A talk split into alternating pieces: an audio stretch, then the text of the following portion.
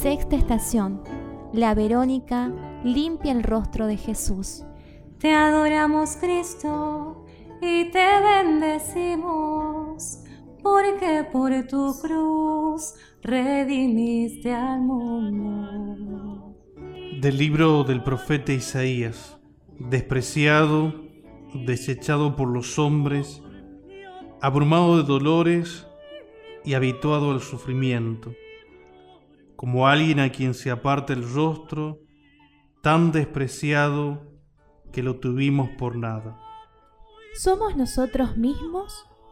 ¿Nuestros actos están condicionados a qué dirán otros de mí? ¿Cuántas veces es mi corazón quien mueve mis actos? ¿Cuántas veces es mi fe la que me impulsa? La Verónica no dudó y siguió su corazón. Un amor superior a ella que la impulsó valientemente hacia Jesús, pese a los peligros que eso le pudiese traer. No podemos permanecer impasibles ante el sufrimiento ajeno por más tiempo. Debemos volver a ser nosotros mismos.